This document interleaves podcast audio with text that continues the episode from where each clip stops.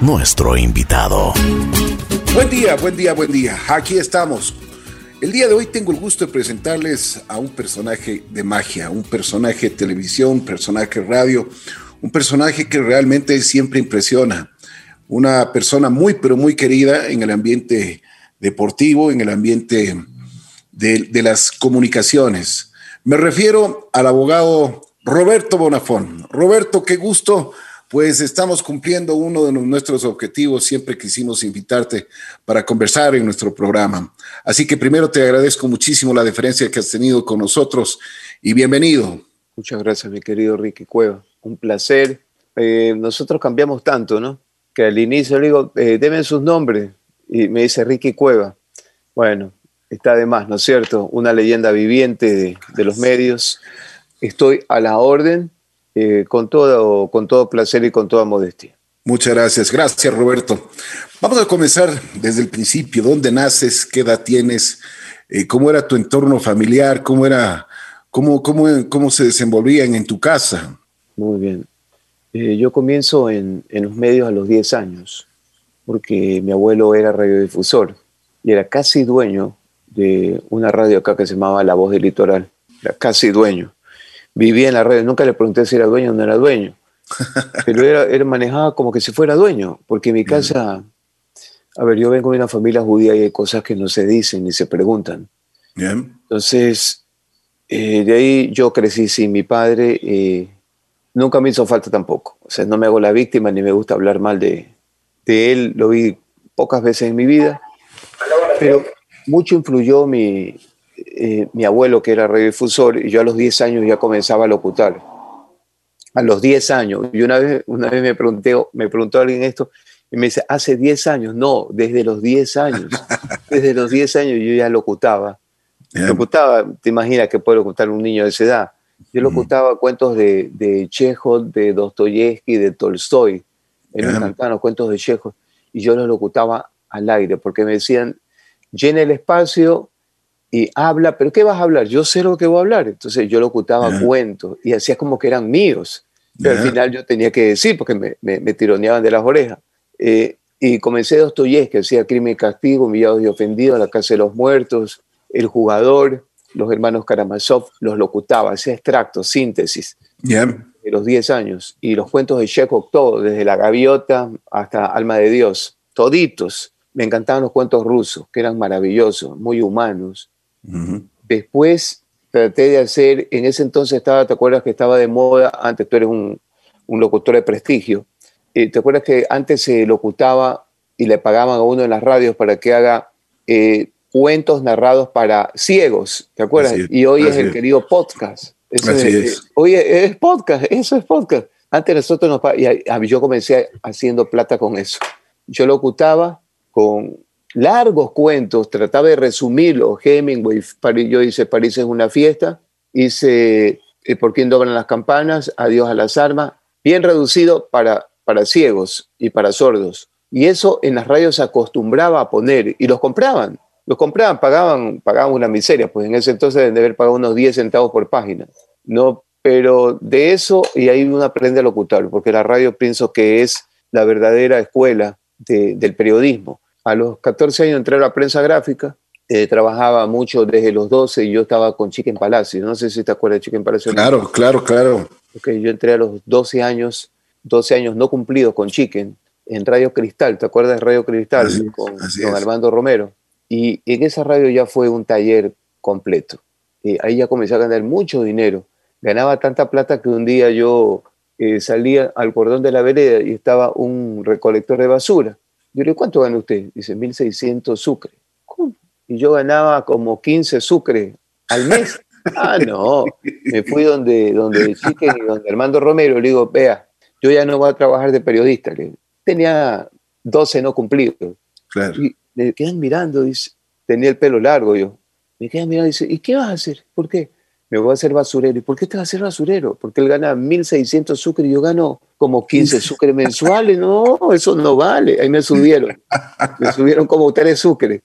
¿Sabes que esta profesión no saca a nadie de pobre? De tantas anécdotas en mis inicios. En mis Claro, inicios. claro. Oye, ¿cómo eras, cómo eras así de, pequeño? ¿Eras inquieto?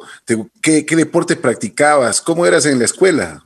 A ver, yo traté siempre de, agradar a mi, a mi madre, pero yo, yo siempre, modesta aparte, pueden ver mis calificaciones en la universidad, en el colegio, en todos lados. Yo era buen estudiante. Eh, tanto es así que me saqué una beca para el alemán Humboldt. Yo estudiaba en una escuela pública. Y los alemanes andaban aquí en Guayaquil haciendo, buscando talentos, así como los futbolistas. Y entré en una competencia de como de 3.000 estudiantes a nivel nacional, de los cuales quedamos 11 becados, 11 becados, y yo desde cuarto grado en adelante hasta parte de la secundaria, yo estudié en el colegio alemán, pero becado, todo era pagado, todo, todo, hasta el transporte, todo. Nos daban de todo. Y, era un, cambio social terrible, yo era un chico de barrio, nacido aquí en el centro de la ciudad. El centro de la ciudad es muy fuerte aquí en Guayaquil, es, muy fuerte. Se golpe cada rato, ladrones a cada rato, es terrible. Era un cambio social brusco para mí. Yo cuando ya llegué al segundo año, yo ya me retiré porque vi que no podía la economía de mi familia soportar un ambiente, un círculo que fue muy generoso conmigo. Yo soy muy agradecido. Yo tengo buenos amigos, pero llega un momento cuando tú vas creciendo que dice, Ricky Cueva pide al papá camiseta, pantalón, jean, ¿no es cierto? En ese entonces era, era una generación de, de la cos, de lagartito. yo. No, pues, aparte no me interesaba tampoco, entonces yo quería hacer un mundo diferente. Y conocí eh, a Jaime Roldós y a un señor que se llamaba Clavijo, que, eran, que tenían un movimiento, un movimiento político. Y una vez dejaron en mi casa unos libros unos señores que vendían libros, yo era muy joven, tenía 10 años, que un señor que se llamaba Papá Noel.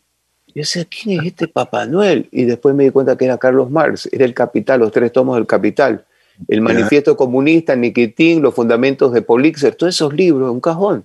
Nunca mis primos fueron a verlos y yo comencé a leerlos, no los entendía, pero después poquito a poquito el manifiesto sí lo comencé a entender ¿Recuerdas que esa época era la época de la revolución? Todo el mundo andaba por las calles, Quito especialmente, estamos hablando de los años 70, estamos hablando de, los años 70, estamos hablando de la muerte de Che Guevara. Yo ya sabía quién era el Che Guevara. ¿Recuerdas que hacían unas figuras así contra la, la luz y salía la sombra del Che con la boina y la estrella? Así es. Y, y el movimiento del de, el Mayo francés del 68, estaba Jorge Enrique Adún, yo lo conocía a Jorge Enrique Adún que venía acá, entre marzo una mujer desnuda, después se publica. Bueno, era, era la década de los cambios y yo quería saber qué era eso. Y yo en el colegio alemán no iba a encontrar nunca aquello. Me fui al Vicente Rocafuerte. Uh, ¿Sabes lo que fue aprender Vicente Rocafuerte? Lo que más amaba en mi vida, literatura y filosofía. Desde ahí nunca más dejé de leer todos los días algo importante durante cuatro, cinco, seis horas. Antes cuando era chico te leía de 12 horas de largo. Yo trabajaba en la radio, tú sabes cómo era la radio, se ponía un disco. Claro. De vuelta. Bueno, a veces el disco, ¡sac! ¡sac! Y me llamaban, todo el mundo insultaba, me decía, oye, no te das cuenta que, y acuérdate que antes era uno mismo era disc jockey y era locutor, ¿no? Claro, así es. El disco era, ¡sac! ¡sac! ¡sac! ¿Cómo me insultaban? Porque yo me quedaba leyendo de largo y me olvidaba, me olvidaba. Bueno, tuve un montón de problemas, pero hay gente buena como Kenneth Carrera. Después a los 13 años entré en Canal Juvenil, Radio Musical. Esa sí pagaba bien, de verdad. y me pagaban 5 mil dólares, 5 mil. 5 mil Juvenil, 5 mil sucre. ¿Sabes lo que yo hice con mi primer sueldo? Ajá. ¿Sí te acuerdas Canal Juvenil? Con mucho amor. Claro. Aquí era un boom.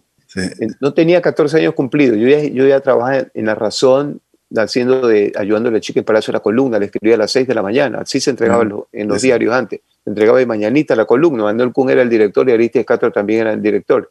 Tenían un director y después lo votaron a uno y pusieron al otro. Y yo llevaba la razón a la columna, pero a veces Chica me decía, escríbela tú. Yo como había leído tanto, se me hacía fácil. era un placer coger esas máquinas, la Remington, ¿te acuerdas? Claro. La Remington, ta, ta, ta, ta. Dice, y, me, y me llamaba enseguida teléfono cuidado, vas a tener errores. El chiquín era bravo. Digo, no, tranquilo, tranquilo. A lo que él llegaba, porque nunca golpea la pared, no que le metió un puño hacia la puerta. ¡Bum! Edificio Gran Pasaje, piso 11. Frente a frente estaba la oficina de Rafael Cuesta y Paco Cuesta, que eran chiquitos. ¡Pum! déjame leer. Aprobado, dice, llévatela. La escribió, la escribí yo. Llevaba la columna a Diario de la Razón. Y ahí yo aprendí prensa gráfica. Después trabajé en Diario Hoy, en Expreso, en Prensa Latina, ¿te acuerdas de Prensa Latina de Cuba, que era dirigido por Mario Benedetti? Ahí estuve una época también, que es como agencia Fran Press, así, como, eh, bueno, ahí estuve una época, ahí lo conocí a Mario Benedetti, a, a Cabrera Infante, eh, después me fue a la Argentina, me iba así periodos largos a la Argentina, con lo poco que ganaba, y sabe qué, a buscarlo a Borges, a Sábato, a buscar a alguien que no conocía en quién lo andaba buscando, que era yo, pero yo era fanático de Borges, sigo siendo. De Borges todo, Libro de Arena, Luna de Enfrente, Cuaderno del San Martín, me lo sé de memoria, eh, Historia Universal de la Infamia, y de Sábato, El Túnel, Abactón del Exterminador, sobre héroes y tumba, que son las novelas más brillantes de él y Cortázar, tuve la oportunidad de ser alumno de Cortázar y de Borges y de Sábato, y, esa es mi vida, o sea, yo antes de entrar a la universidad yo ya tenía estos maestros, y la mejor manera de conversar, tú lo sabes, Ricky, que es conversando. La, la mejor manera de aprender es conversando, conversando con los grandes. Ve, una conversación con un tipo sabio te ahorra 10 años de universidad, de verdad. Totalmente, así es. Oye, mi querido eh, Roberto, ¿qué, cómo, ¿Cómo llegabas a Argentina? ¿Cómo, cómo te conectabas con estos, con estos monstruos? O sea, que realmente era gente, pero admirada. Eh, pero admirada y también yo estoy, estoy seguro que deben hacer, debe haber sido muy sencillos porque los grandes son así. O sea, gente, gente grande, gente, gente que realmente se destaca en muchas, muchas cosas, pero, pero a la larga son sencillos, son seres humanos, son, son, son de buen corazón, ¿no? Sí, mira, yo uh, a Julio Cortázar, había un liceo donde él decía, hacía talleres literarios. Acuérdate que antes no había nada de esto de masterado y nada de estas cosas, sino talleres literarios o café concert, ¿te acuerdas? Yo hice mucho Boris Vian. Yo en la universidad escribía Boris Vian, un tranvía llamado Deseo, adaptación de García Lorca, Retablillo Don Cristóbal, que es teatro para marionetas. Yo hice mucha adaptación de eso. Y me fui y me, a, Buenos Aires la primera vez por los carros rolleros. ¿Te acuerdas de esos carros rolleros que había?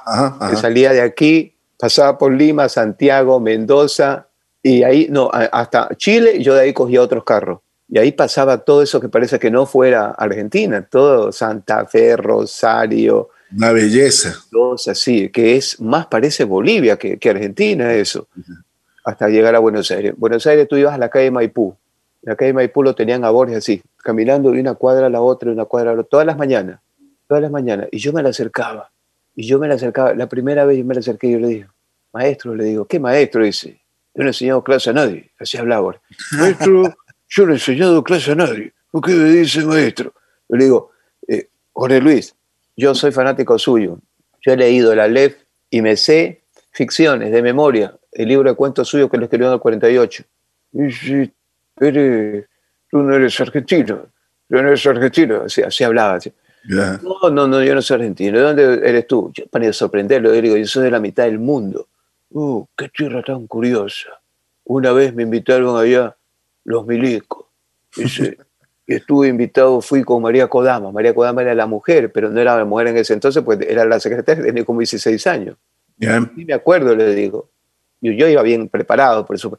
Le digo, usted cuando llegó a Quito dijo esto, traigo mi pluma como espada y mi secretaria como mis ojos, porque yo, yo, cuando tuve 31 años, perdí la vista.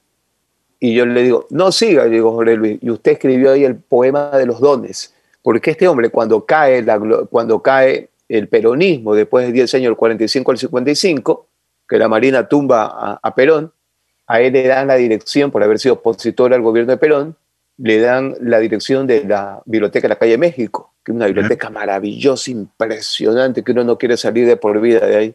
Sí, dice, ah, vos, sabés mucho de vivir, vos sabés. ¿Y qué querés saber, pibe? ¿Qué querés? Yo le digo, no, yo quiero conversar con usted, si no quiere conversar, no converse en silencio. El mejor conversador que sabe escuchar. Le dice, soy eh, estudioso. Yo pensé que me iba a decir inteligente se reía como un niño. Ahora se reía como un niño, contaba chistes como un niño, como un niño, como un niño. Y lo maté cuando yo le dije, ¿cómo no le dan el premio Nobel a usted? Pero yo estoy de todos los días, pues, ¿no? Estoy todos los días, no, no es que un día, toda la mañana yo me comía ese sol que tú no lo sientes en Buenos Aires. Después otro tipo, para no hacerte la larga, que yo amaba y quería conocer era Sábato. Yo cuando leí Sábato, yo me volví loco, te lo juro. Él, o sea, eh, una vez le pregunté a Sábato, ¿qué le parece a usted? Entre ellos ahí, mezquindad, ¿no? Siempre uh ¿Qué le parece a usted, Borges? ¿Qué le parece Sábato? Dice, ese es el Dostoyevsky de santos lugares.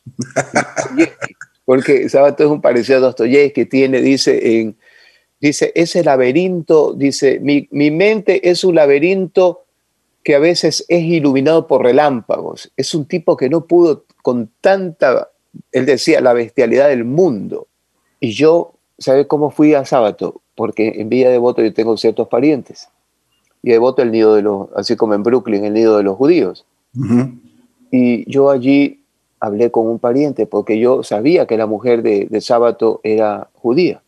Sí, se facilito, dice, la señora viene acá, hace Shabbat. Ah, muy bien.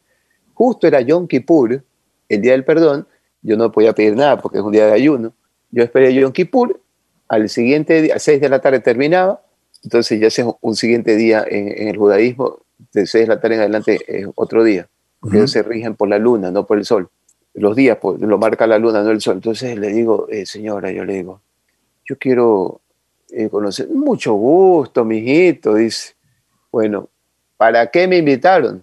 Si ahí yo fui y nunca me aflojaba.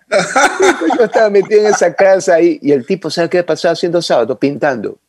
Yo le digo, maestro, ojo, 74 había publicado ya Bagdón el Exterminador, la última novela.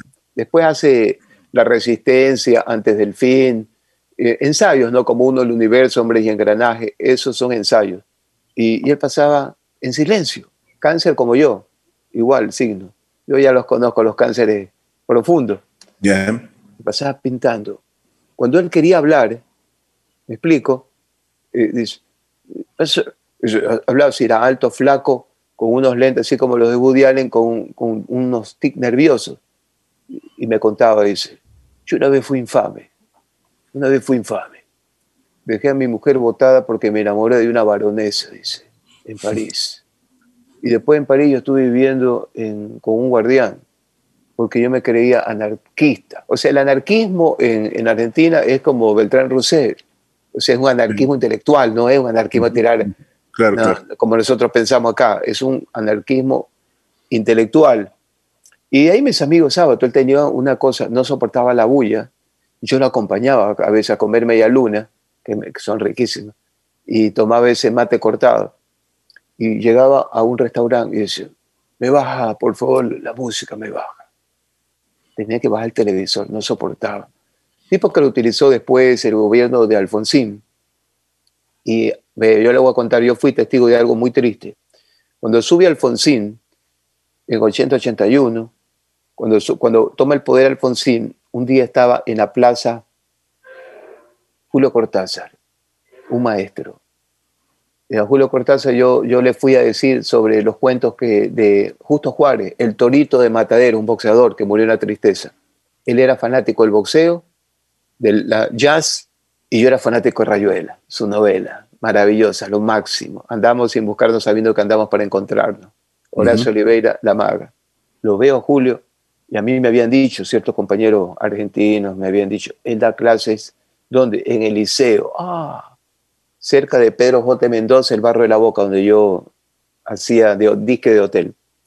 Cuando lo veo Julio, le digo, parece un niño, un gigante grande, sí, un gigante enorme, enorme, porque hay gigantes que son más o menos como esos de la NBA, pero este también me parecía más gigante de gigante, grandote. Yo mido un metro setenta y cinco, pero yo lo vi enorme. Pero Julio, pero súper chistoso, alegre. Mira, la vida lo que es injusto. Y los políticos, como dicen, Sábato, que era maestro, que yo toda la vida lo he considerado, era el símbolo de Alfonsín. Lo invitaron a él, a la posesión, y no lo invitaron a un hombre que había peleado tanto por la democracia. Acuérdate que venían de esa dictadura terrible. Así es. Como fue Julio Cortázar. Y está un poco resentido. Y los jóvenes nos acercamos a conversar con él. Tenía barba, tenía barba, después se la cortó.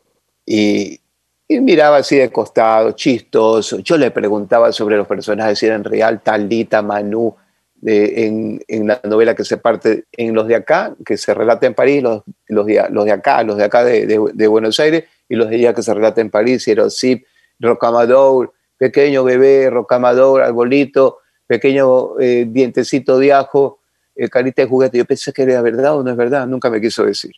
Pero para mí que él era, él mismo era, Horacio Oliveira, eh, Rayuela. Y al gordo Soriano también lo pude conocer, ese sí, un tipazo. Soriano era secretario de Julio Cortázar, escribió un montón de novelas maravillosas, montón. Gordo Soriano escribe el penal más largo del mundo, porque le encantaba el fútbol, era hincha de San Lorenzo. Y yo me hice amigo de él y por eso soy hincha de San Lorenzo. En homenaje a Cortázar y a Osvaldo Soriano. Qué grande. Oye, ¿qué te, ¿qué te, dejaron estas personas, estas, estas personalidades que tanto admirabas en el corazón? Más que nada como tu sentimiento. Yo más gratitud, porque yo no hubiera pagado, yo siempre he sido un hombre pobre, y no lo digo con resentimiento ni nada, porque yo siempre fui pobre, pero nunca me faltó nada, ¿sí me explico? Yo siempre tuve amigos que compartían las cosas conmigo, porque siempre traté de portarme bien. No soy ni, yo tengo dos virtudes, no soy ni vanidoso ni envidioso. No soy, yo no soy ni envidioso ni vanidoso. Y eso a veces le cae bien a cierta gente, compartí cosas con gente que no tenía. Ellos, ellos me compartieron conmigo. Eh, estas personas, conversar con un tipo genial, eh, te deja como que si, a ver, yo nunca pude pagar la Sorbona de París, aunque hubiera querido estar allí, y donde dio mucha, mucho tiempo clase Cortázar. No tuve en la Sorbona, pero tuve a Cortázar. La, la vivencia más grande. Claro, o sea, un centímetro de cerebro vale más que kilómetros de músculo o, montañas de dinero, un centímetro de cerebro. Y Borges daba eh, en la UBA, yo estuve algunas veces, en la Palermo también, pero no podía, era muy caro. Bueno, para mí era inalcanzable eso. Y se iba a Estados Unidos, daba, daba clases en Oxford, porque él hablaba muy bien inglés. En Oxford estuvo en la Sorbona también, de lo que él me contaba. Ahora, Borges contaba como niño cosas así chistosas, pero mentía. Sí, o sea, era un tipo impresionante mentía. Lástima que era de derecha. Un día yo le pregunté a Cortázar eso. Yo le digo, oiga, pero lo único malo de Borges, porque Borges admiraba a Cortázar, lo admiraba. Pocos, pocos él admiraba, porque un tipo que cuando le presentaron a Vargas Llosa, yo le digo, ¿y Vargas Llosa qué le parece? Que estaba en todo su apogeo, ¿te acuerdas? Que era Ciudad de los Perros, Pantelón y, la Visitadora, eh, la Catedral. Ya había escrito Historia de Maite, ya había escrito también La Casa Verde. Y ya eran éxitos, Vargas Llosa era un éxito, especialmente con Ciudad de los Perros. Y le digo, ¿qué le parece Vargas Llosa? Dice, Vargas Llosa es como un, un ejecutivo vendedor de casa que otra vez me lo trajeron acá. Dice, así le dice, un ejecutivo vendedor de casa, de bienes raíces. Se burlaba, yo le digo, si usted no ve, ¿cómo lo puede? No, pero yo lo palpé, dice. La otra vez le, yo le pregunté, otra vez le pregunté, ¿qué le parece Pablo Neruda? Yo le hubiera querido conocer a Pablo Neruda. ¿Y ¿Qué te gusta, Pablo Neruda? Yo le digo, canto general, me vuelve loco canto general. 20 poemas de amor, una canción de Cepeda también, pero canto general más. Me vuelve loco ese. Porque es la, canto general habla mal de todos los dictadores. A, García Moreno le dice murciélago de sacristía, le dice. Sí, hay un canto general. Así es. Y me dice, no, dice, eh, ¿a, vos, te gusta eh, eso, eso poetas de, que son de proletario? Dice son poetas de proletario, de proletariado. No, no me gusta, a mí me gusta Milton. Me gusta, siempre lleva a la contra. es un niño jugando. Impresionante. La otra vez vi una entrevista y me doy cuenta de que realmente le estaba tomando el pelo al entrevistado y yo no se daba cuenta. le estaba tomando el pelo. Terrible. Hay un, hay un libro que es maravilloso entre, porque él no se va con Sábato, por cuestiones políticas. Sábato siempre estaba más de izquierda, había nacido en el comunismo y en el anarquismo. Claro, claro. Y Borges era un tipo de derecha, tanto así que cuando lo condecora Pinochet, dice, ojalá, ojalá que hayan 200 años de dictadura, dice, de Pinochet, lo condecora. Él odiaba a Perón, porque me contaba que la Perón, Evita, Evita había mandado a la cárcel entre, entre prostitutas a la hermana de él y a la mamá de él, había encerrado en el peor sitio de, la cárcel porque había hablado mal de, de, Evita. Por eso odiaba a Perón y Perón lo odiaba también a Borges. Pasó un momento muy triste. Oye, mi querido Roberto, Y, y, todas estas enseñanzas que te dieron estos, estos grandes seres humanos, a quienes admirabas, todas las lecturas que tú tenías, porque no solo las, las, las, leías, sino que las vivías y como tú dices, o sea, pasabas mucho tiempo allá. Después de esto, por ejemplo, también te apasiona el fútbol, porque el fútbol te, te atrapa y en Argentina me imagino que debes haber gozado muchísimo, ¿no? ¿Qué experiencias tuviste con eso? En el 78 a mí me agarró el Mundial del 78 yo. Qué maravilla, qué maravilla, con el flaco Menotti. Menotti, mira, pasaba esa selección, yo colaboraba con un periodista que se llamaba Horacio García Blanco.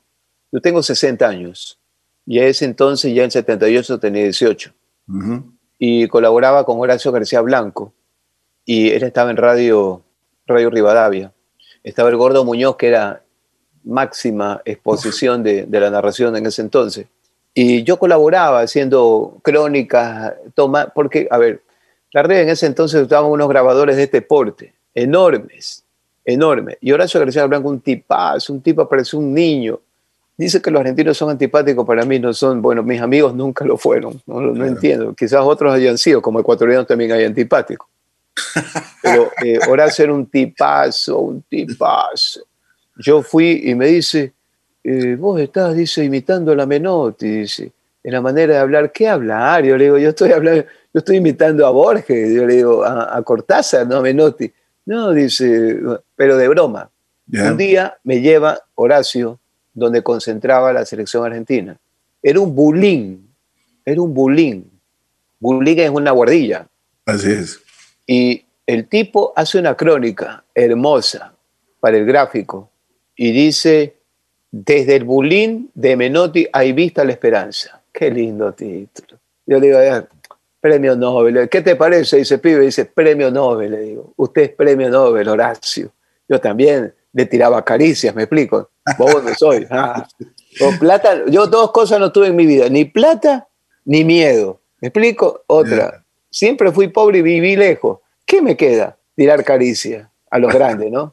Caricia, caricia. Yo siempre le tiraba caricias. Le digo, pero usted nunca abandonó su barrio. No, dice, yo siempre fui de... No me acuerdo qué barrio era, se lo juro, en Buenos Aires como 100 barrios. Se me confundían los barrios. Dice, entonces yo le digo, usted es como Pichuco. ¿Quién dice que me fui de mi barrio? ¿Cuándo? ¿Cuándo? Si siempre estoy llegando. dice, Pichuco, el bandoneón mayor de Buenos Aires. Como todos estos tangueros, yo sé que son sentimentales, y yo me le comía la cabeza y, bobo, nunca he sido. Tengo careta arado, sí, pero nunca he sido. Entonces yo me acomodaba allí. Aparte que a mí que me tiren un catre en el piso, papá, yo vivo feliz ahí, no pasa nada, eso sí, con, con buenas compañías, ¿no? Buenas compañías. Por eso te dije, yo, yo a mi viejo nunca crecí con mi viejo, nunca lo necesité tampoco, nunca, porque mi padre fue Borges, Sábato, Cortázar, Manuel Puy, el negro Soriano, el negro Fontana Rosa, de Hemingway, de los de afuera, Hemingway, Follner, Solá, Camus, Sartre, Follner, maestros de mi vida, John Dos Pasos, Truman Capote, Graham Greene, Eduardo Galeano, que ese sí era bien amigo, Eduardo Galeano, Mario Benedetti, Lautremont, Pablo Neruda, Manuel Puy, ya te dije Manuel Puy, eh, el otro Donoso, el de El lugar sin límite, y toda esta gente creció conmigo, creció conmigo, entonces no, eh, otro, mira, hay gente que nunca le ha dado eh, cuenta Paradiso, Paradiso es una novela maravillosa de Lezama Lima, creo que Paradiso, García Márquez, yo estuve en algunos talleres de García Márquez, eh, era fácil. ¿Por qué? Porque la literatura no le gusta a todo el mundo, entonces no hay tanta gente, ¿no? No era un festival de rock como lo que usted va, hermano. Va poca gente, entonces yo entraba y era gratuito, había gente que auspiciaba eso, en Habana auspiciaban esos talleres de... Y la gente de todas las partes del mundo iban de las universidades y le pagaban a Gabriel García Márquez. Ese fue otro maestro que yo lo tuve de cerca. Y mira, yo te voy a contar una anécdota. En el Palacio de la Revolución, en, Cuba, después que, que gana el premio Nobel en el 82 García Márquez, yo tenía acá un profesor, yo estaba un poco grande yo ya, y un profesor, a mí, él, él no le gustaba el realismo mágico. Y él sabe lo que me decía, que García Márquez había escrito con lenguaje carpintero eso, porque tenía muchos errores ortográficos. Es verdad que no, no, no está bien la perifráctica, está bien. Eh, cuando gana el premio Nobel de Literatura, yo amaba el Cien años de soledad amaba, amaba, amaba, te lo juro. Esa novela para mí, yo cuando la leí era como la metamorfosis de Kafka. Yo, yo salgo de, de, un, de un taller de la Casa de la Cultura acá que había, que era maravilloso. Cuando viernes, me acuerdo, salgo y, y estaba la, eh, la extra y sale primera plana. Gabriel García Márquez gana el Premio Nobel de Literatura. Eso a mí se me salían las lágrimas como cuando ganó Obama la presidencia en Estados Unidos. Siempre he votado demócrata toda la vida. Aunque nunca voto, pero yo voto demócrata. es, la intención de voto. Claro. Acá ni a votar hoy, hermano. voto demócrata. Cuando ganó este, el premio Nobel, yo digo, ¿cómo es posible? No puede ser, yo soñaba, porque le iban a dar a Alejo Carpentier, pero se murió. Y creo que por eso se lo dieron a García Márquez, pero él lo merecía. Cuando yo cojo, veo la noticia, te lo juro, así me desplomé en el cordón de la vereda como si me hubiera caído un rayo. ¡Tac! Caí sentado. Ah, no, yo dije, esta es una revancha con la vida. Voy, busco los teléfonos públicos, ¿te acuerdas? 40 centavos. Pa, pa. Lo llamé a mi profesor, un maestro, un genio, Pazmiño se llama, murió, no sé dónde está, sino que me perdone la vida, nunca más lo vi, de haber muerto. tipo genial, genial, genio, genio completo. Así como Pedro Jorevera, así como los nuestros, Velasco Mackenzie, Calderón Chico. Yo hola, profe, ¿cómo está? Hola, buena, ¿qué va? ¿Qué estás haciendo? Le digo, no, ahorita me salió una noticia. ¿Qué noticia? Acaba de ganar el premio Nobel García Márquez, que usted tanto lo apabulló, lo criticó, está bromeando. Y yo digo, profe, yo nunca bromeo y no miento, de verdad. Me cerró el teléfono. Oiga, nunca en mi vida, yo soy respetuoso con los maestros, ¿ah? yo soy respetuoso, pero nunca me arrepentí de haberle dicho eso. Y no se sintió mal, porque lo odiaba, no entendí por qué. Lo odiaba, no, no le gustaba el realismo mágico, decía que eso no era literatura, entonces tampoco en literatura lo digo lo de Julio Verne tampoco es literatura, lo de Kafka. Lo de Kafka, de proceso, América, Castillo, Metamorfosis, no, no es literatura. Entonces, entonces, no, a él le encantaba esa literatura de compromiso.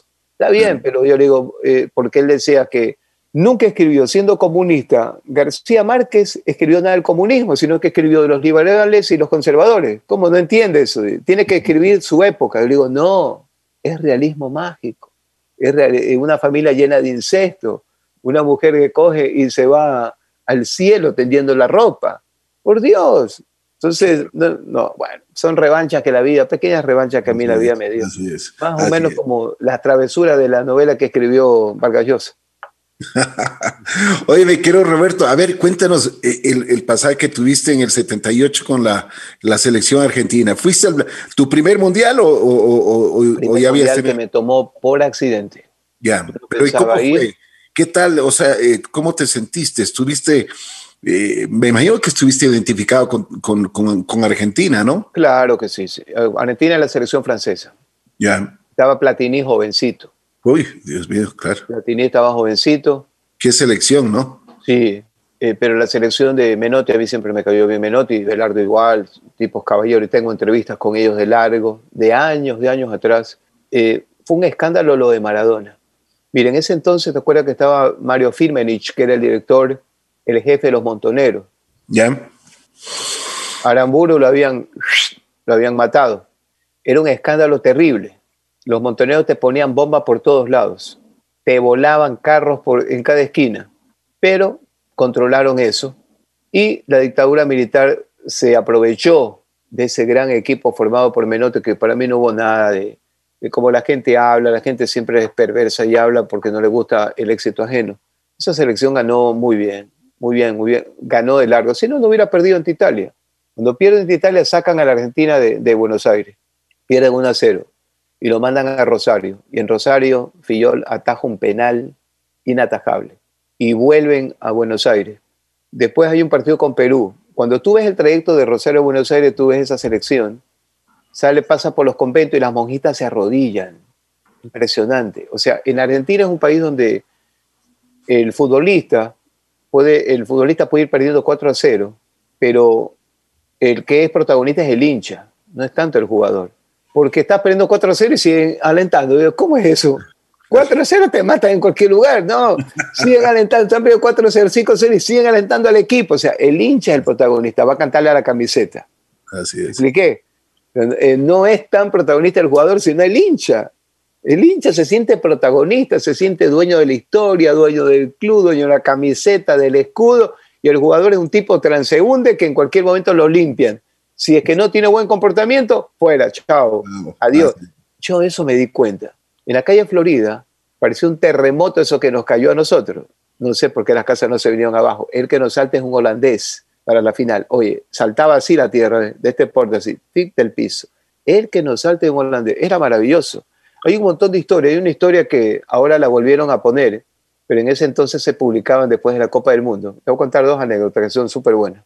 Primer tiempo, había un lugar vacío en el Monumental.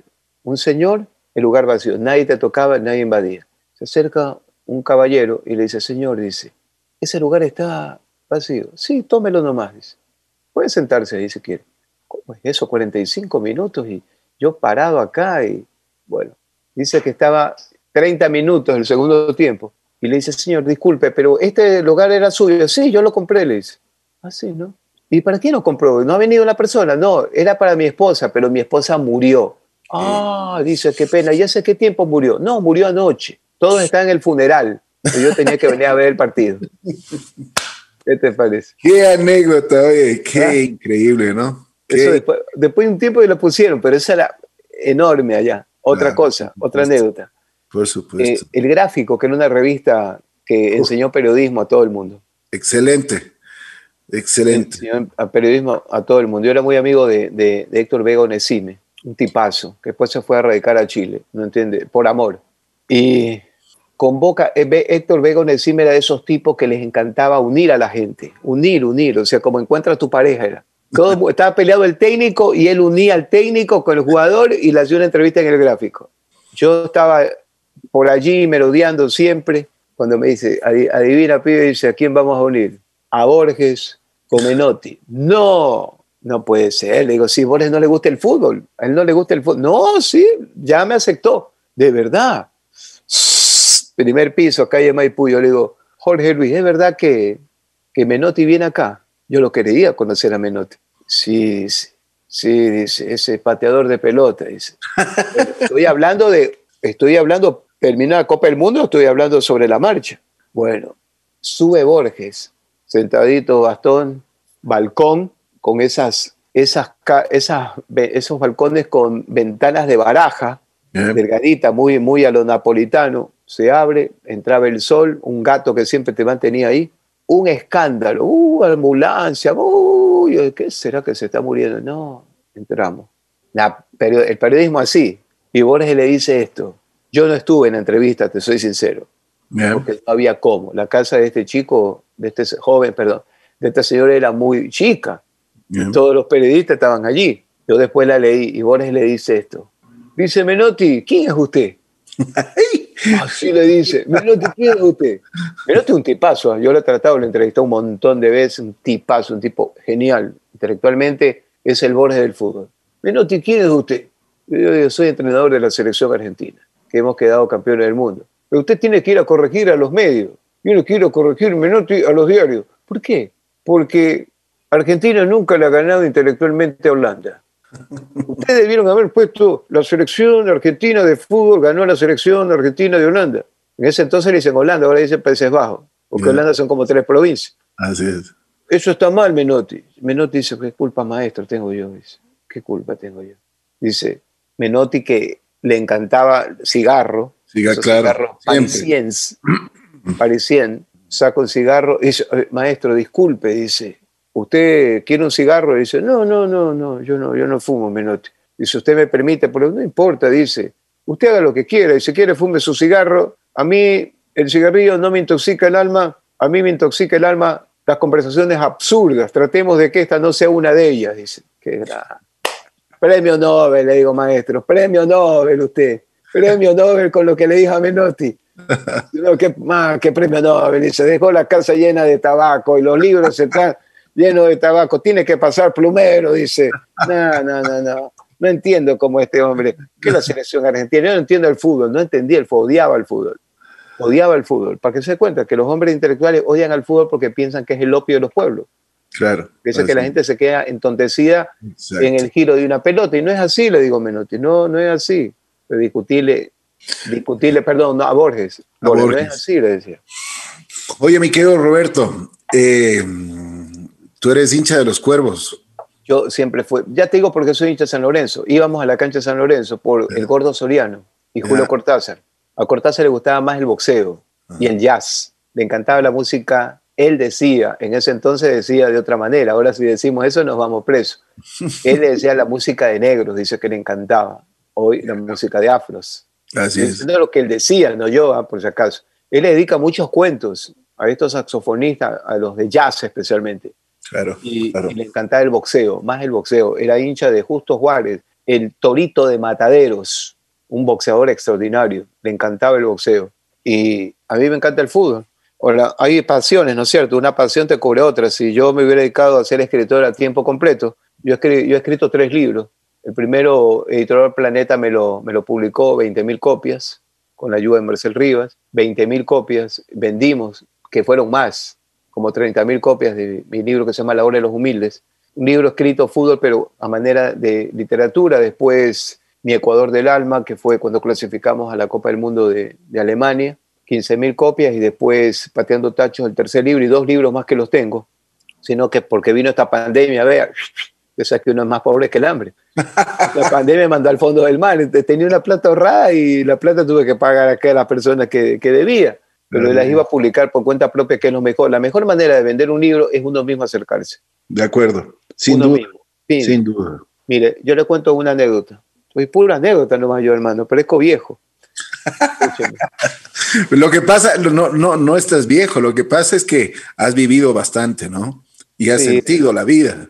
Mi vida, Eso mi vida ha sido la literatura, toda mi, yo amo la literatura. Si yo pudiera dejar de trabajar y me dedicara a solamente leer, me fuera a la Sorbona de París y pasar el resto de mi vida leyendo. No trabajara más, te lo juro. Porque cuando uno trabaja, le dan un, un sueldo para que uno renuncie a las ilusiones que tiene, a los proyectos que tiene. Es. Eso es todo, pero a mí la pelota me ha ayudado, el periodismo me ha ayudado, por supuesto, a sobrevivir. ¿Qué te iba a decir? ¿De, de qué estábamos hablando? De, ah, del fútbol. Del fútbol. No, no, no. Estábamos hablando de, de- de que tú podrías escribir eh, todo el tiempo y leer todo el tiempo. Y estabas hablando de, las, de los tres libros que habías hecho. Ah, ya, ya. Tengo un, dos por hacer. Ya, ya están hechos, mejor dicho. Ya los tengo en el machote. El machote es el borrador. Yo mismo los corrijo y todo. Yo no tengo drama con eso. Tengo práctica. Yo no estoy diciendo que soy el mejor, por si acaso, ¿no? Tengo práctica, corrigiendo y todo. A medida que yo voy escribiendo, yo voy corrigiendo, corrigiendo, corrigiendo. Ahora es más fácil. Ahora es más fácil. Antes te gastabas así, un mamotreto de, de papeles de 500 hojas y no terminabas nunca. Un rayón tenías que sacar porque no te aceptaban los correctores. Y dos libros que creo que son súper bonitos. Para mí son bonitos. Ahora, uno antes podía vivir vendiendo libros, ahora ya no. Ah, la manera de vender libros. ¿Sabe cuántos libros yo vendí en Nueva York una vez? Aunque no lo creas. No me lo vas a creer, mano. Yo tengo buen físico, soy flaco, pero tengo buen físico. Cinco mil libros No. un día, Que, o sea, de, de, de así personalmente. personalmente. El Estadio de los Gigantes estaban 50 mil ahí en New Jersey. Jugaba. Ecuador frente a Yugoslavia. Y te lo juro, yo tenía que transmitir el partido. Me llevé 5 mil libros. Dos camionetas llenecitas de libros. Míos, se llama La- Hora de los Humildes. Qué barbaridad, hermano. Yo decía, ¿qué hago yo? No, los pongo en el piso. Llegó la policía. No puede poner piso usted eso, no, porque usted, permiso para vender. Yo le digo, no tengo. No puede poner en el piso. ¿Cómo que no? Que yo voy a andar con eso. Ah, no. Yo le digo, pero sí puedo vender esos libros. Le digo, no es comida, no es nada. Yo soy ecuatoriano y toda esta gente ecuatoriana.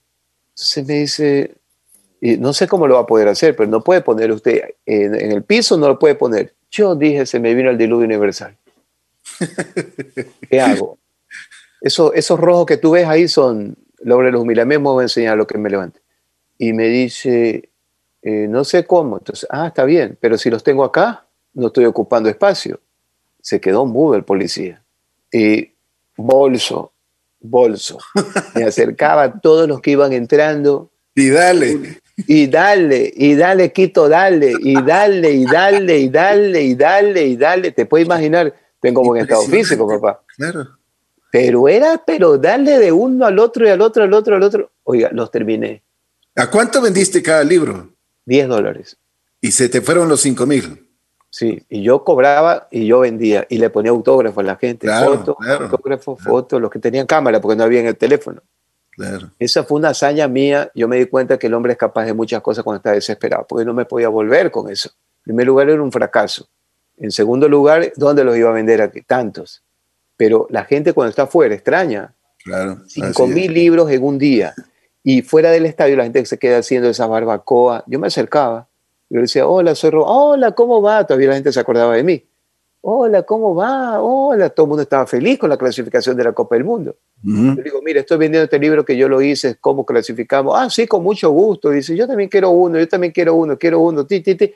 Y todo el mundo estaba esperando. Lo mismo me ocurrió en Alemania. En Alemania no puede llevar tanto.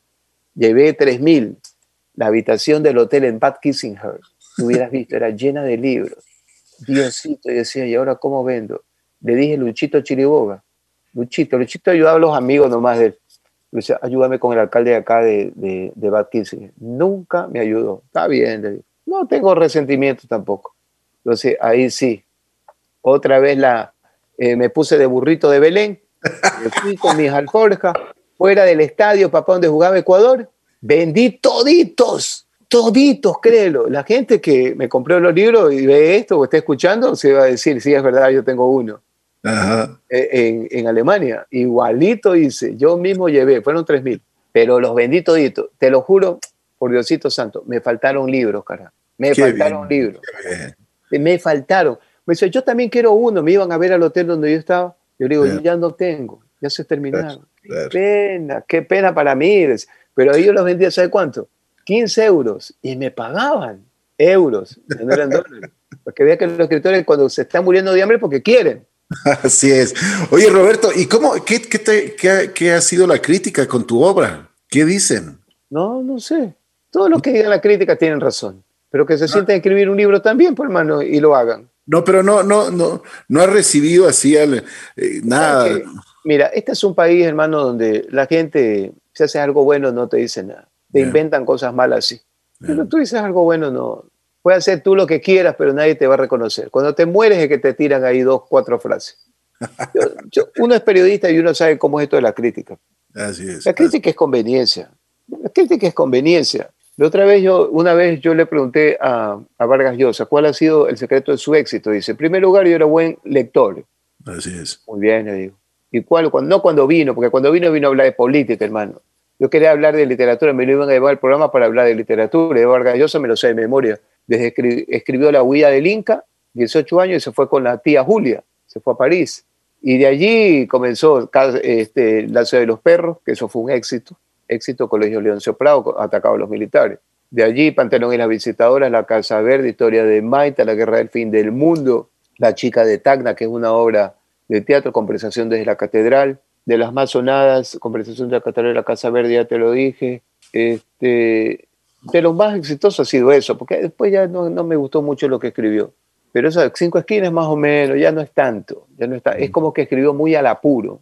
Y le pregunté, y yo le digo, ¿y cuál ha sido el secreto de su éxito? Me dice, yo tener buenos editores. Porque si Vargas Llosa, García Márquez, Carlos Fuente, Julio Cortázar no hubieran tenido a Seis Barral, el poeta que escribió la, eh, que se dedicó a escribir toda su vida, pero cuando vio que estos tipos escribían de manera genial, porque primero esto se pasó de Rayo Bemba, esto se pasaba por la gente de la izquierda, que siempre decía, oh, este es de izquierda, escritor de izquierda, para ser escritor tenía que ser de izquierda antes, no te compraba un tipo de derecha, salvo que seas Borges. Y Seis Barral por todos lados metía ese libro, metía ese libro, metía ese libro. Una vez García Márquez me dijo que él no estaba conforme con los comunistas, porque en la Unión Soviética le habían cortado las partes eróticas de Cien años de soledad. En cambio, los gringos tenían más humor. Pero ¿quién lo mete? Si tú haces, si tú haces una investigación, la narrativa de toda esta gente es complementada con quién, con quién los promociona, porque el libro solo no se vende. Y Vargas yo decía, yo tuve la suerte de encontrarme con gente que me ayudó a ganar premios, a ganar premios, ganó el premio de Rómulo Gallego, y a ganar premios, porque si yo no me encontraba con esta persona que me promociona en mi novela, tal vez estuvieran en la estantería todavía. Pero el boom literario del 69 les ayudó a ellos. Muchísimo. Oye, Roberto, ¿dónde podemos conseguir tus libros?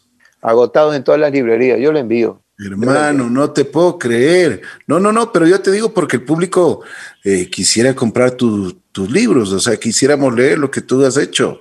Eh, yo acá los, los, puse en Librimundo y que, que, ya ni veo que anda por ahí ya Librimundo, han cerrado un montón de librerías. Claro. En Mr. Book, a ver, aquí han cerrado un montón. La española la cerraron, que era un señor catalán, buena persona. A ese era ahí en, los, en el Bol del Sol había. Ahí yo tenía bastantes. ¿Y nunca has pensado ponerle, por ejemplo, en Amazon? No, porque estos dos que tengo sí pensaba ponerlos. Y los otros también pensaba poner, pero no sé cómo. Yo no soy muy, muy de la tecnología, no sé muy bien eso. Entonces, porque eso, eso, eh, tú sabes que ahora la parte digital está muy, muy, muy, no de moda, sino pues está vigente y yo creo que te podría ir muy bien con eso, ¿no? Sí, voy a tratar de poner. Voy a ver cómo hago. Sí, sería chévere. yo no tengo muchas personas que me ayuden en eso. Yo escribo en el Twitter mucha literatura. Uh -huh. Yo en mi Twitter escribo literatura, literatura. Trato de poner más literatura que, que fútbol. Porque ya la gente uno lo escucha en la radio, lo lee en el periódico. Las pocas personas que me leen y me ven salen en televisión. Entonces ya sigo hablando lo mismo. Yo digo, no, tiene que poner literatura. Aparte que se desperdicia, pues hermano. Alguien tiene que escribir literatura en este país. Porque aquí hay buenos, mire, la, la abuela sabia de la Universidad de Cuenca. Eh, hay otro, Miguelito, mi pana, el español, es de Salamanca. Y ese es matemático. Y ese eh, Miguel, que escribió, eso fue uno de los pioneros escribiendo literatura en Twitter.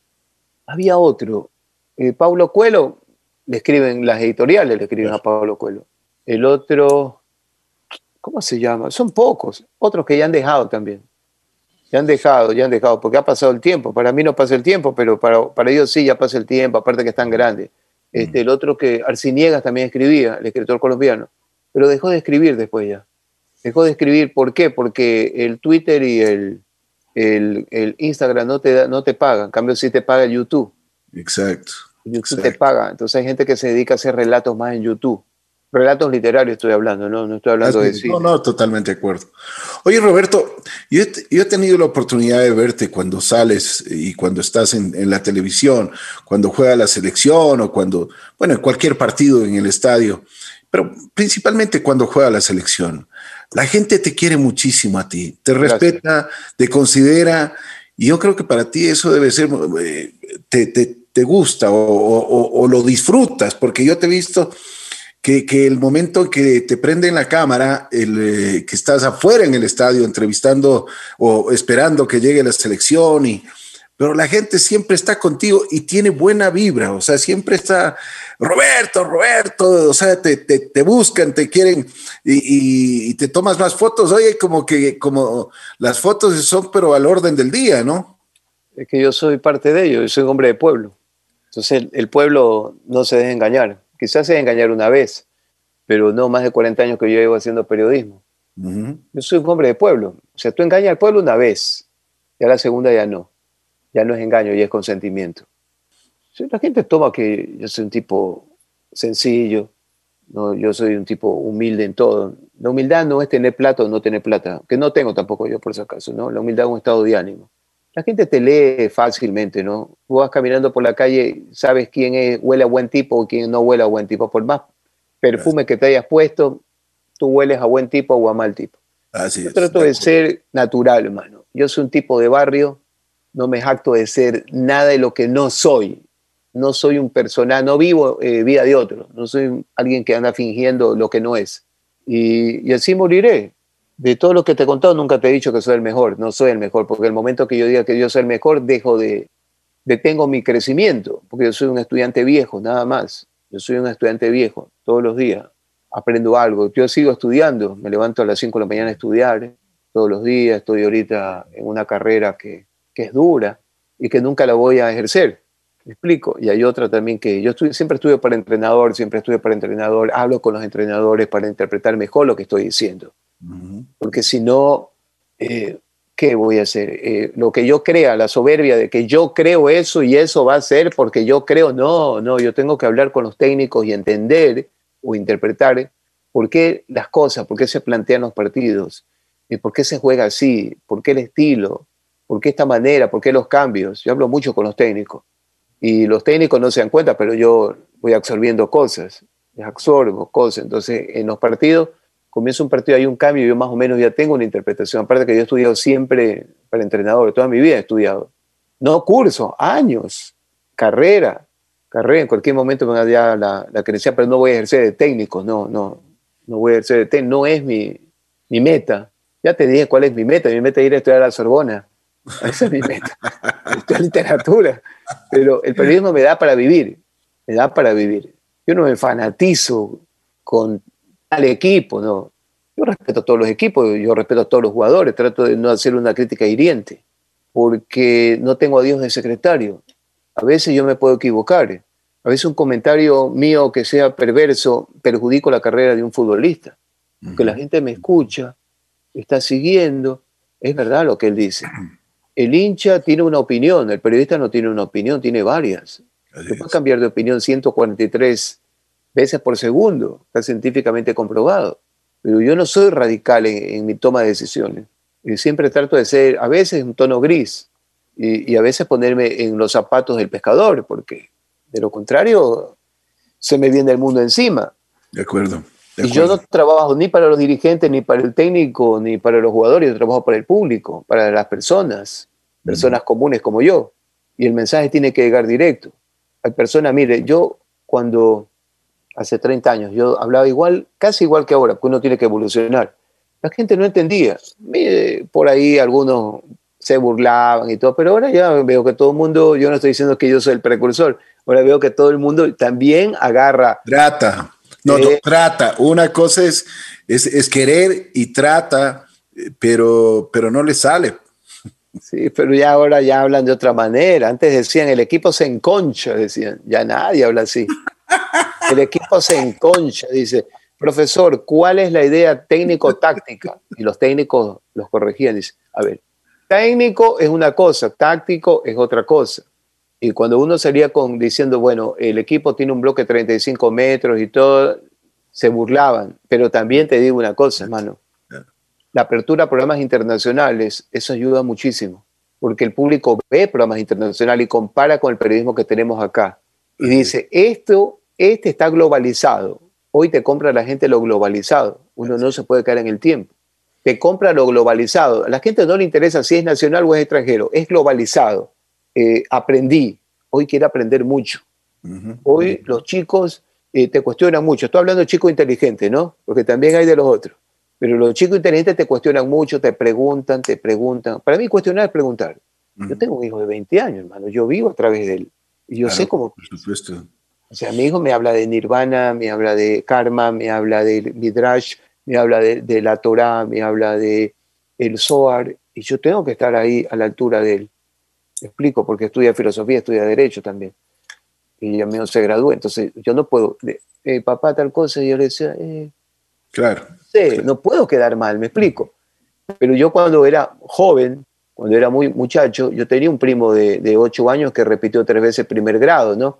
Y esa veces me corregía, oye, estás mal, dice, porque hay muchachos que nacen con una inteligencia natural. Hoy ya no, hoy nadie te deja de grados, todo el mundo pasa de año, pasa de año, pasa de año, los chicos son más vivos, ¿no te parece? Así es, Roberto, cuéntame una anécdota que, que te impactó cuando estuviste con la selección ecuatoriana. Tú has tenido la oportunidad de ir por el mundo con la selección. Has conocido eh, la dirigencia, has conocido a los jugadores, a los técnicos, pero a veces hay cosas que el, periodismo y la gente, primero el periodismo no cuenta y después la gente no sabemos. Por ejemplo, una anécdota que, te impactó, que, te llegó al alma. Yo me he dado cuenta que tú eres una persona que tienes un corazón muy grato. Y la gratitud es una de las cosas, uno de los dones que Dios nos ha dado a los seres humanos. Unos lo aprovechamos, otros no. Pero tú tienes ese gran corazón y tienes gratitud.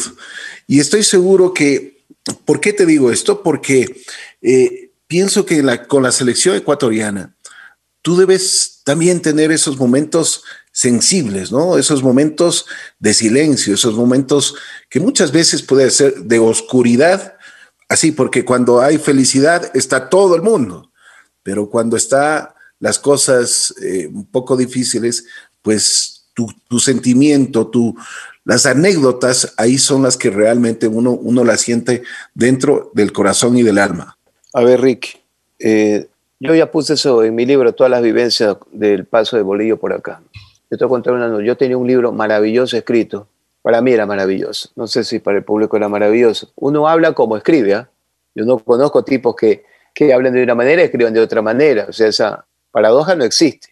Eh, el paso de Pacho Maturana acá. Pacho Maturana que ese entonces como era como el, el, Guardiola de hoy, tipo en el mundo reconocido con esa selección Colombia. Cuando llegó acá, que yo, eh, yo influí, perdóneme la altanería, influí, lo convencí a Rollo para que lo traiga. Y con Maturana yo había escrito desde el primer día, desde el primer día que llegó Pacho Maturana acá, que era un tipo muy inteligente, le encantaba la literatura de Mario Benedetti. Yo le conseguía todos los libros, todos los libros posibles se los conseguía. Le gustaba un libro que se llamaba Andamios, de Mario Benedetti. Entonces, cuando estábamos en la Copa América y cuando ya en la Copa América nos dimos cuenta que no íbamos a clasificar, que no clasificamos, pero por 20 minutos. El libro era fantástico. ¿Sabe lo que me dijo él? No lo puedes publicar, me dice. Le digo, ¿pero por qué? Porque nadie te va a leer historia de perdedores. Nadie. Y con el dolor de mi alma tuve, y me dice, tienes que destruirlo. Con el dolor de mi alma tuve que quemarlo. Chao, eso es un dolor. Eso me quedó como una revancha. Después llegó Bolillo. Cuando estuvo Pacho Maturana había mucha guerra de egos en la selección. Habían jugadores que eran demasiado potencia, demasiada historia tenían estos jugadores. Mucha historia, había una guerra de egos en el vestuario. Bolillo era más conciliador. Y cuando llegó Bolillo, se dio cuenta. En primer lugar, le dio la capitanía a, Aguinaga. Y yo le decía, tiene que convencerlo Bolillo Aguinaga. Alex tiene, estaba en su mejor momento, Aguinaga, el mejor jugador. Debe haber sido uno de los mejores jugadores del mundo en ese entonces, Alex. Tiene que convencerlo, porque Aguinaga renunció, me renunció a mí en el estadio monumental, termina ese partido con, con Bolivia y me dice, me voy, no vuelvo más a la selección, me voy. Eso te dijo, eso te dijo Alex a ti. Aguinaga renunció, me lo dice a mí, yo me quedé sorprendido. Sí, sí, no vuelvo más, hermano, ya no vuelvo más. Primero hacerlo regresar a Aguinaga. Lo convenció para que usted se dé cuenta. Esto no es de rogar, es convencer. En el fútbol no hay rogar, hay que convencer. Y lo trajo Aguinaga. Lo otro, cuando vino Bolillo acá, nosotros estamos, el tipo manejaba mucha psicología, estaba más joven. Yo pienso que un entrenador, lo mejor de un entrenador debe estar en los 40 años Mira, sácate un resumen de todos estos técnicos. Los 40 años dan como lo mejor de lo que tienen. Así es. Porque físicamente están bien, porque comprenden el mundo. Porque ya los jugadores, con excepción, por supuesto, hay jugadores que están muy veteranos, como que les pesa todo, como que no, no los entienden a los jugadores, no tienen paciencia. Bueno, íbamos ganando, íbamos, perdón, empatando el partido con, con Brasil acá. Le estábamos pegando un toqueteo a Brasil, pero faltaba el gol. Al primer episodio vestuario. Yo, yo me metí en el vestuario porque hacía borde del campo y comentaba también los partidos. Teníamos gama a los derechos. Comenzó el bolillo a tirarle papel higiénico así, a uno, al otro, al otro, al otro, al otro. dice que se volvió loco. Dice, ya vienen como tarados, porque así utilizaba palabra fuerte. Están acá, están acá, ya sabe el término correcto. Están acá porque están ustedes midiéndole a Brasil. Como taraditos están acá, están hechos popotodititos ustedes. Y los jugadores dicen, pero yo pienso que nos iban a felicitar. Vayan a ganar el partido, no hay ninguna indicación táctica, vayan a ganar el partido. Están que respetan a Brasil, están hechos popó, se han orinado los pantalones jugadores de esa élite. No te puedo creer. Subieron y termina el gol de, ¿te acuerdas? El gol del Claro, un golazo. Javier Pin. Al siguiente día en la concentración, eh, habían llevado banda de música y todo, fiesta, porque ganamos a, Brasil. Mandó votando todita la, banda de música y le dice, vamos a pasar a la historia como tarados que le ganamos a la selección brasileña y no clasificamos la Copa del Mundo. Se largan todo fuera. Lo otro el bolillo. Va a registrar todito los, las habitaciones y no encuentra ni vendas, ni pelota de fútbol, ni libros tácticos, ni zapatos. dice, ¿cómo es? Ni la pelota. Y lo manda el lunes y le dice, vaya, dígale que estos tarados yo no los voy a entrenar más todos los jugadores se reúnen y dicen, ¿qué pasa, profe? ¿Qué pasa? Yo no puedo entrenar tipos que no son profesionales. Un jugador de fútbol es como un escritor, tiene que dormir con sus libros, estar al lado de sus libros. ¿Dónde está la pelota? ¿Dónde están las vendas? ¿Dónde están sus camisetas? En la utilería. Tienen que dormir ustedes con eso. Tienen que soñar con el fútbol, pensar lo que van a hacer al siguiente día, a la hora del partido, estar concentrados, no viendo televisión. Son cosas que te golpean. Bolivia, Ganamos, ¿cuánto era? 5 a 1, 4 a 1, ¿te acuerdas? Cuando clasificamos con ese resultado. Después lo cerramos acá con, con Uruguay. Cabies comenzó a hacer esas cabriolas, esas gambetitas, a esconder la pelota y todo. Le dice Bolillo, oiga, no respete, y no respete al rival, al rival se lo respeta metiéndole cinco, no haga eso, porque el rival lo va a coger, lo va a matar de un guadañazo. Así es. Cabies le hace así, vea, así le hace. Da la charla técnica ahí en el estadio Hernando Siles de La Paz, estaba ahí yo, camerino, me pregunta a Bolillo, oye, ¿y, y Cabies? El capitán Luna le va, a todo el mundo, van saliendo y le, los va pegando en la espalda. Y me pregunta Cabies, yo, no sé, yo no sé, no, ha, salió, no, no ha salido. Porque yo estaba relatando, pues yo estaba diciendo, aquí va saliendo fulano, fulano. No ha salido. Entonces le dice, oiga, capitán, búsquelo a, a Caviedes. En el último baño, llorando, le dice, ¿qué te pasa? Javier dice, disculpe, profe, dice que yo le hice con la mano así, no, es mi no era mi intención faltar el respeto. Dice, no, tranquilo, tú eres un buen chico. Dice, si hubiera sido ese negro, el Tino Asprilla, ese desgraciado sí. ese sí es malcriado, dice. eres tú, dice, tú eres buen chico, págame con gol, no en este partido, ya lo ganamos, con Uruguay, págame con gol, es lo que quiero, porque tú has hecho pocos goles, pero has hecho muchas cosas buenas. Qué lindo. Eh y después termina siendo el gol Cavieres. Ese fue, un pacto de sangre ahí. Ese fue un pacto de sangre en el camerino del, del estadio Hernando Siles de La Paz. Qué belleza. Gol, no te disculpe. ¿Qué le parece? Y termina siendo el gol. Por eso cuando hace el gol el centro de, de Aguinaga y él hace el gol, eh, lo va a buscar, a, Bolillo se mete en la cancha a buscarlo a Caviedes y Caviedes se le da la vuelta por acá. Y ¿Me, explico? Eso tiene, te imaginas, tremendo sentido. Otra, cuando estuvimos en Sapporo, tocan el himno nacional. Y te lo digo de verdad, hermano, yo en los partidos trato de no emocionarme mucho porque si no uno pierde el control. Cuando tú te emocionas mucho no estás viendo las cosas. Así es. Yo, no, yo en los partidos yo comento sin emocionarme mucho. Trato de tener equilibrio. Pero esa vez en, el estadio, yo estaba en la tribuna, no nos tocaba a nosotros narrar partido, no teníamos los derechos, tocan el himno nacional. Tú no tienes idea, hermano, lo que uno siente. Te lo mm. juro que eso fue los momentos más emotivos de mi vida. Si me preguntas en qué momento te bajó el ángel, pues cuando la primera tonada, tan, tan, tan, tan, un hueco en el corazón. A mí se me salían las lágrimas, hermano. Se me caían las lágrimas así como, como caen las lágrimas de un hombre, de pie. Caían las lágrimas de pie.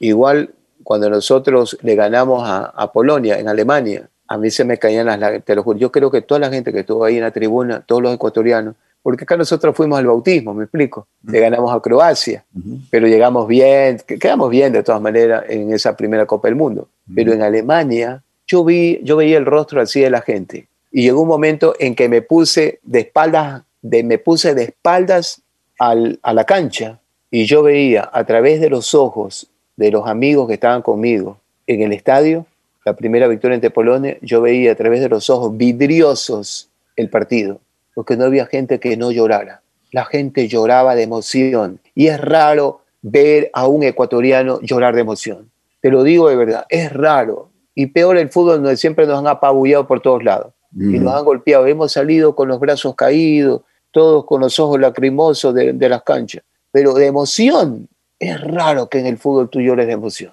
Y yo veía la tribuna y la gente lloraba de emoción. Estaba Nico Febre Cordero, mi amigo, el joven, llorando de emoción.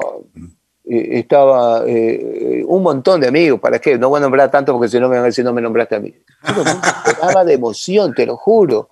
Los ecuatorianos llorando de emoción, ricos, pobres, pez blanca, rubios, pelo chuzo, piel morena, todos lloraban de emoción. Y yo dije, no, voy a hacer un retrato literario. No veo más el partido. Y yo el partido lo veía a través de los rostros de ellos. Ellos me iban contando el partido. Ellos me iban contando el partido las lágrimas y a través de los ojos de ellos, los miraba los ojos de ellos, veía el partido, veía el partido. Sí, sí, sí te has dado cuenta que tú puedes ver a través de los, viendo los ojos de una persona, puedes ver, es como un espejo. Así es. Peor si tan lloroso. La gente se abrazaba. Impresionante. Era como que nosotros hubiéramos ganado la guerra a los alemanes.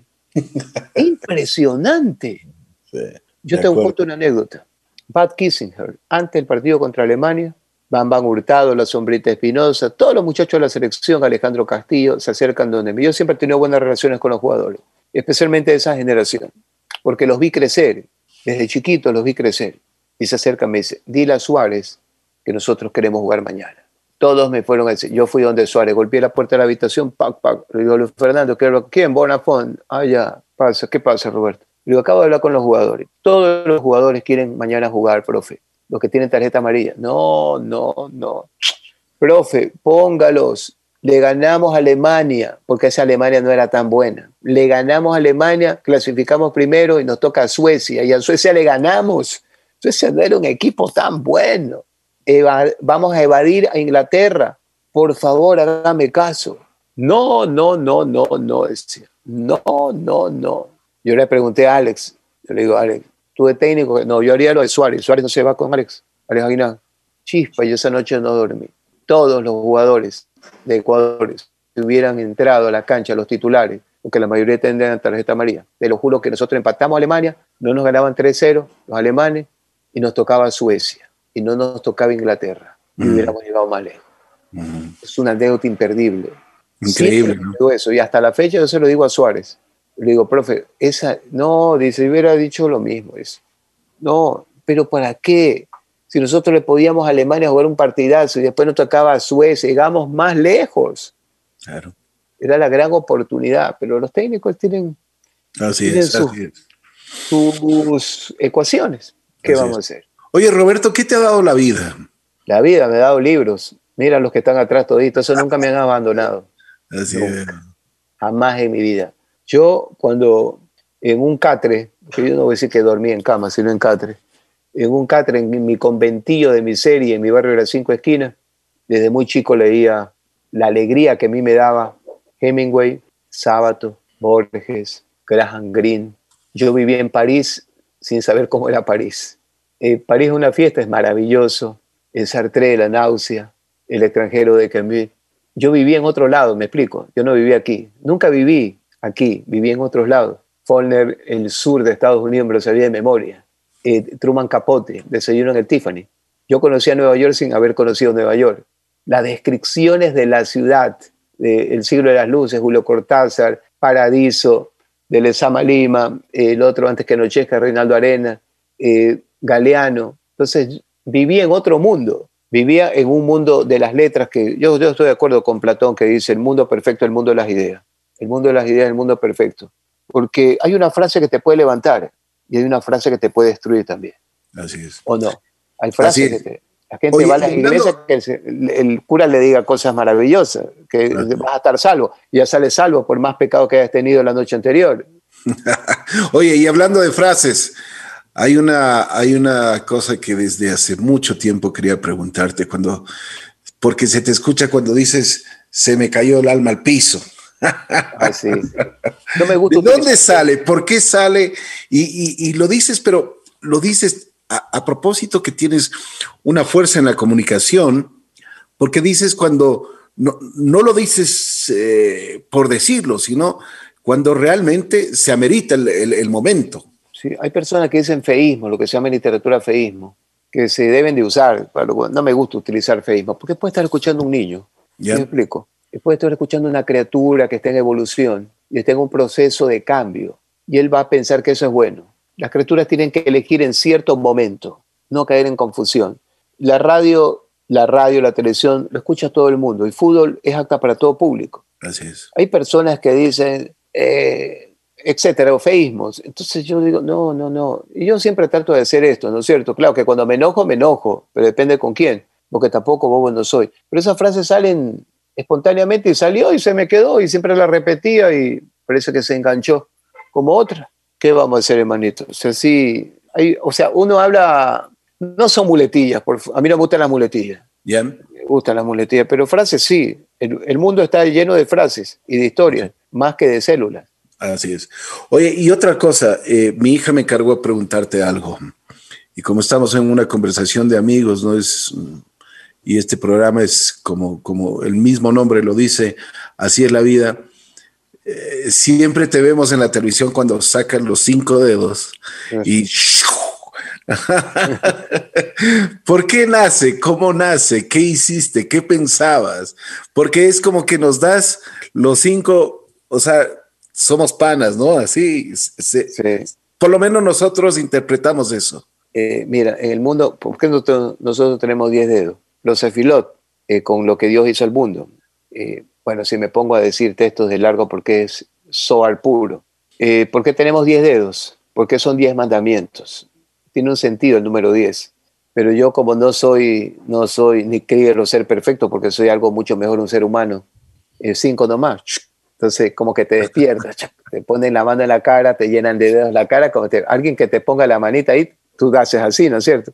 Y yo antes hacía programa a las 6 de la mañana, cuando estaba en Gama, o a la medianoche, entonces la gente está con media dormida. Yo le la gente dice, ¿qué es eso?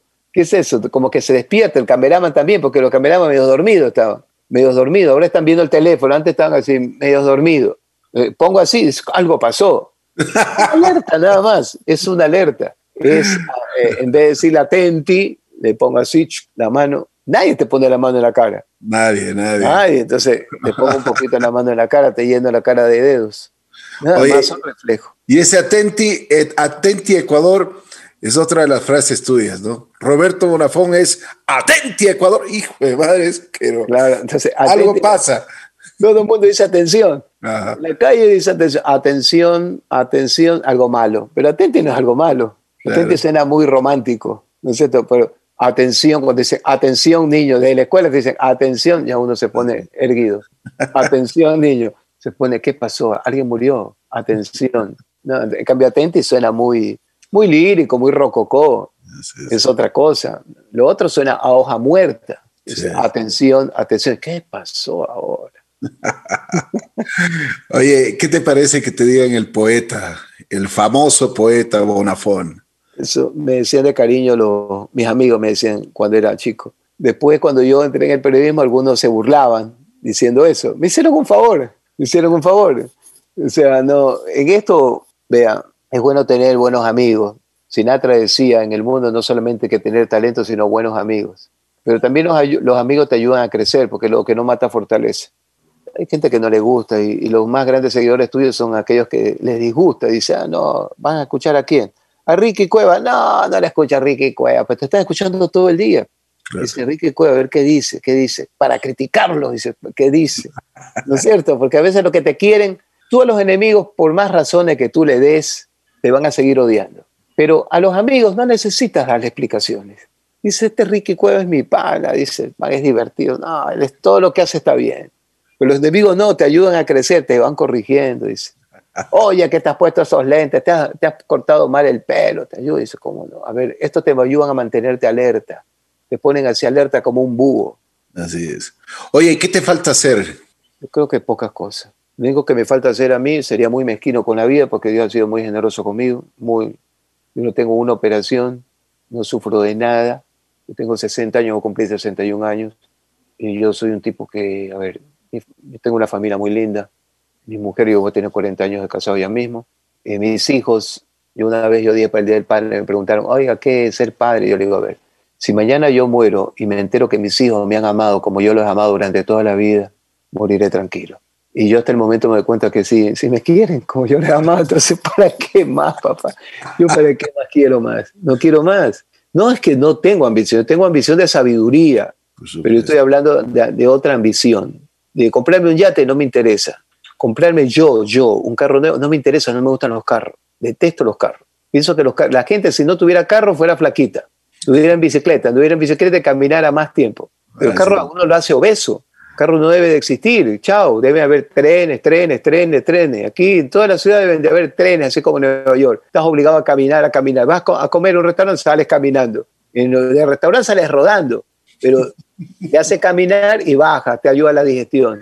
Los carros, a mí no me gustan los carros, de verdad. No me gustan, los, nunca me gustaron. Yo aprendí a manejar a los 38 años, por obligación. No puedo creer. Nunca me gustaron los carros. Pienso que es un problema todavía. A mis hijos les gustan los carros. Yo es, una, es un problema, a mí no me gustan los problemas. Me gusta, a mí me encantaba subirme en los colectivos, ponerme al lado del chofer, nadie te molesta. ¿Te das cuenta? Del lado del chofer, nadie te molesta. Del lado del chofer van las novias del chofer. me ponía al lado del chofer, vea, abría mi libro, yo más o menos iba calculando. ¿Cuánto trayecto? 45 minutos de lectura plácida. No escuchaba a nadie. Ponían el volumen alto. Ya me conocían los choferes, que soy amigo de la mayor parte de choferes, de todos, yo los quiero mucho. Subía, hola, dice, hola, ya cuando comencé en, en, la televisión ya la gente te conoce más. Hola, dice.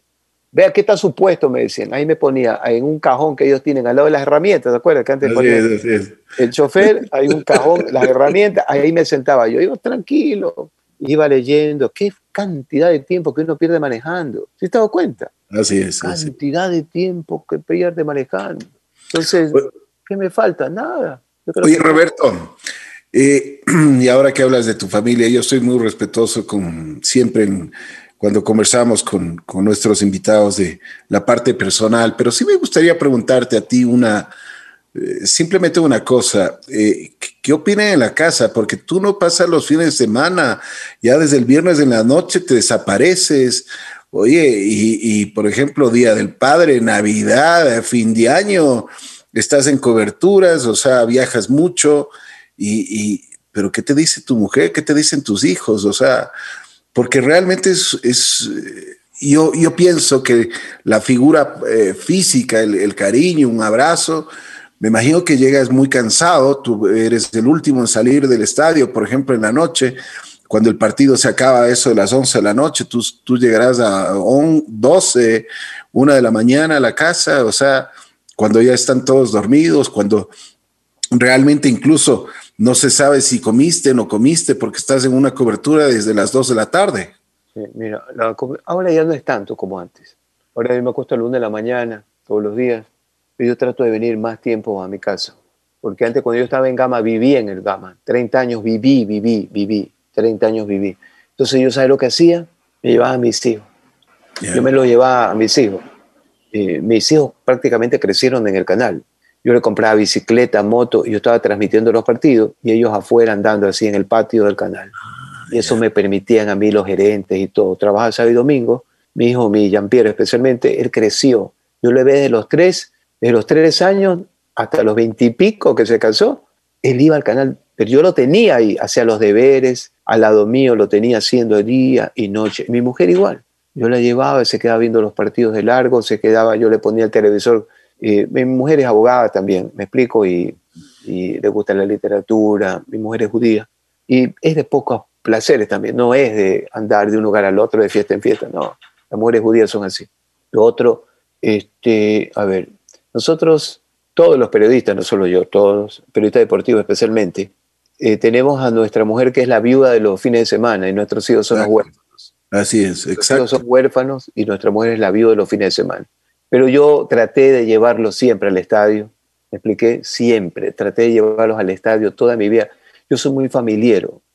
Yo no soy de amigos, de club de amigos, reuniones de amigos, ni de fiestas, nunca voy a fiesta en ningún lado, nunca, nunca. Desde joven nunca iba. Y ojo que yo trabajé en la música, te dije. Pero era muy, yo soy medio ermitaño, mano. En la fiesta del canal ni me ha gustado ir nunca he ido por obligación y por educación, pero siempre he tratado de... Yo soy familiero y la gente decía que yo soy como una tribu, así, vivimos en tribu nosotros. Nos vamos de viaje y yo siempre trato de llevármelos a todos. Ah, qué bien, qué sí, siempre, siempre. No, no, no, me acostumbro fuera de mi casa.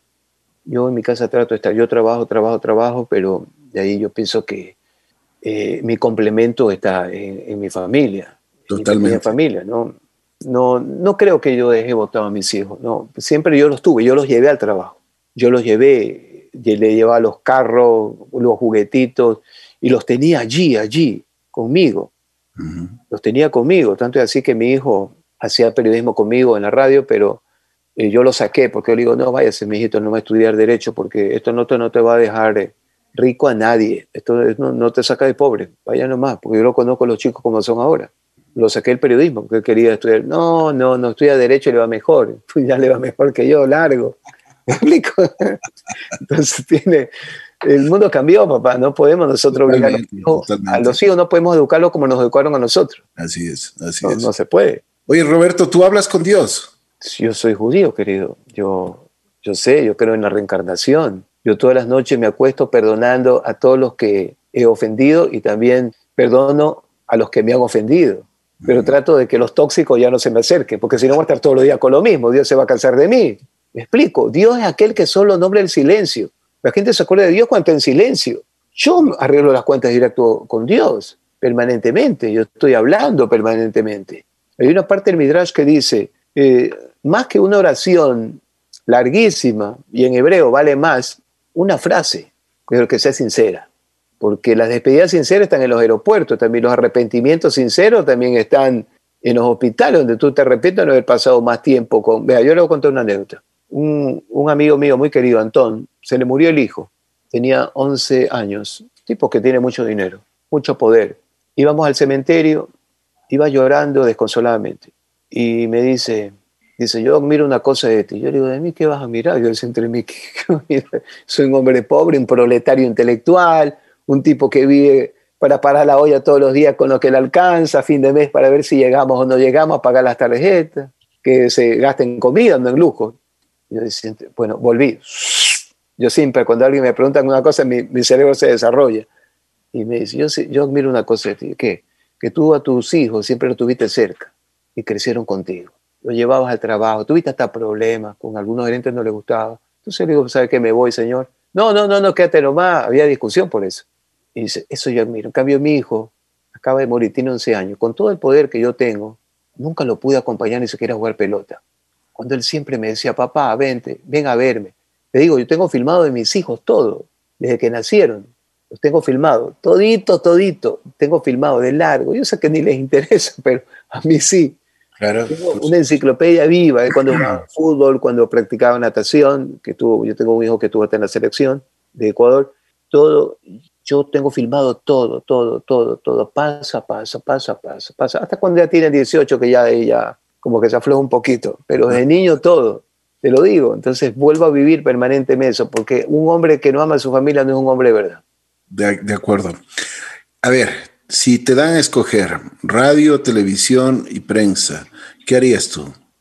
Yo, a ver, yo soy un hombre de televisión, pero también soy de radio porque comencé, pero pienso que el verdadero periodismo está escribiendo. Si tú escribes todo lo que vas a decir, piensas mejor. Totalmente. Porque y, si y tú acuérdate de, que tienes que escribir. ¿no? Para la radio también tienes que escribir, ¿no? Yo, a ver, ¿Te acuerdas de las viñetas, Roberto? ¿sí? Mira, si tú no aprendes a escribir, es difícil hacer periodismo. Y para escribir tienes que leer. Estás comprometido. Y cuando tú lees te enriqueces. Pero tú debes de escribir las cosas. Tú tienes que escribir. Después de, ¿qué es la cultura? La cultura es que tú le- leíste eh, Descartes, Sartre, John Dos Pasos, Truman Capote. Todo lo que leíste de ellos, lo que te queda y lo adaptas, lo adaptas a tu trabajo, eso es cultura. Lo que lo adaptaste a tu trabajo, eso es cultura. Lo que te quedó, el resumen, pero lo adaptaste a tu estilo. Porque no me vengan a decir que todo el mundo es original. ¿Qué original de qué? Ni, ni, ni Schopenhauer no es original, lo copió todo a Schopenhauer. Benetti lo copió todo a Schopenhauer, pero lo, lo adaptó a su manera. Eso es cultura. Lo que te queda después de haber leído todo, haber aprendido todo. Eso es cultura. Pero si el periodismo debe comenzar con la escritura. Si alguien no sabe escribir, una vez Andrés Carrión me dijo esto, cuando escribíamos en Diario Hoy. Y es verdad. Yo quería llevar a un amigo mío, que era locutor de radio. Muy bueno. Entonces Andrés Carrión, que escribe bien, me dice esto. Yo le digo, me dice, hermano, no molestes tú con, con este tipo. Yo digo, pero ¿por qué? Porque es analfabeto. ¿Por qué es analfabeto? No, si él habla, el tipo tiene cómo desarrollar. No, no, él es analfabeto, no sabe escribir. Él podrá ser, hablar bien en radio, puede ser una gran estrella, pero, pero no sabe escribir. Yo después de un tiempo, yo, yo lo tomé a mal, pero Andrés tenía razón. Después me di cuenta que no sabía escribir. ¿Sí me expliqué? Claro. Porque saber escribir es un arte para muchas personas, pero saber escribir fuera de ser arte para lo que tú quieras, piensas mejor, aprendes mejor y se te queda. Cuando vayas a hablar ya no necesitas ningún guion, no necesitas ningún guion. Te- ya, ¿Por qué los actores? ¿Acaso los actores repiten todo? Estoy hablando de de Hollywood, ¿no? No, no, no. no de los que hacen el pues, tuque, escrito. tuque. No, pues todo escrito, pero se lo aprenden de memoria. Claro que tiene una ayuda acá, ayuda en memoria. Pero tienes que tener una buena memoria. Si tú eres actor y no tienes buena memoria, no puedes ser actor. La gente piensa, no, dice, yo tengo buena figura, puedo ser actor. No, no, no tienes buena memoria, no puedes ser actor. Y el periodismo que no tiene buena memoria no puede ser actor. No puede ser periodista tampoco. Así es, así es. En, alguna oportunidad, eh, eh, Roberto, en alguna oportunidad en, en algún medio de comunicación te han dicho, Roberto, por favor, no digas esto, no critiques mucho, eh, ponle una pausa. ¿Sí? ¿Y qué tú has dicho? Sí, sí. Los jefes sí. Sí, porque usted sabe que a veces uno hace periodismo y a veces hace propaganda. Y cuando uno hace propaganda es cuando lo limitan.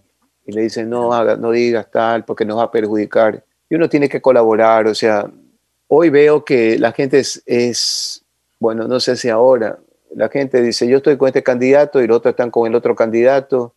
Eh, hay programas enteros dedicados a un equipo y de esa manera ganan rating. Pero sí me han dicho varias veces. A veces he sido obediente y a veces deliberante. No siempre he sido obediente. Yo, yo no soy tan obediente.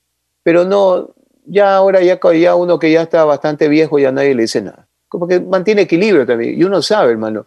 Es un ejemplo. Te digo una publicidad. Un ejemplo. A mí no me gusta la, la, la doble moral. Cristiano Ronaldo sacaba publicidades de la Coca-Cola y le pagaban millones de millones de millones.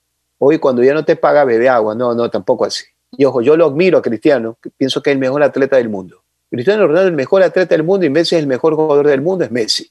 Pero el cuerpo que tiene Cristiano lo hizo él. Está bien, con ese mismo cuerpo salías con unas botellitas de Coca-Cola dando publicidad a Coca-Cola y ahora ya no tienes publicidad a Coca-Cola, bebes agua. No es así tampoco. No es así. Doble moral, no. Como decía su eh, compañerito, su compañerito, doble moral, compañerito, no es así tampoco. Compañerito. Oye, y a propósito, ¿cómo te llevabas con el compañerito? Bien. Yo lo conozco, yo lo conocía en la universidad.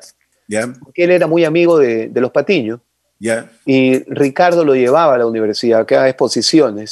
Y yo era presidente, él era presidente de la Universidad Católica, yo era presidente de la Facultad de Derecho. Ya. Yo fui presidente de la Facultad de Derecho, por la izquierda, por si acaso.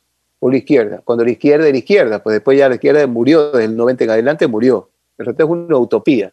Yo era Bien. presidente y varias veces yo lo vi, un tipo muy inteligente, cuando era estudiante. Yo no, no, no, nunca he participado en política de afuera. Yo hacía política universitaria.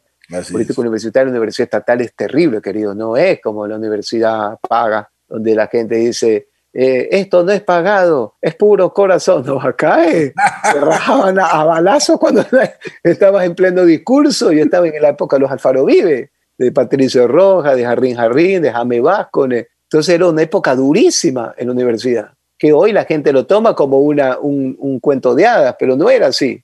Pero bien, siempre bien. Yo me he llevado bien con todos los que han querido llevarse bien conmigo, pero yo nunca he participado en política de afuera. O sea, no he sido candidato a nada.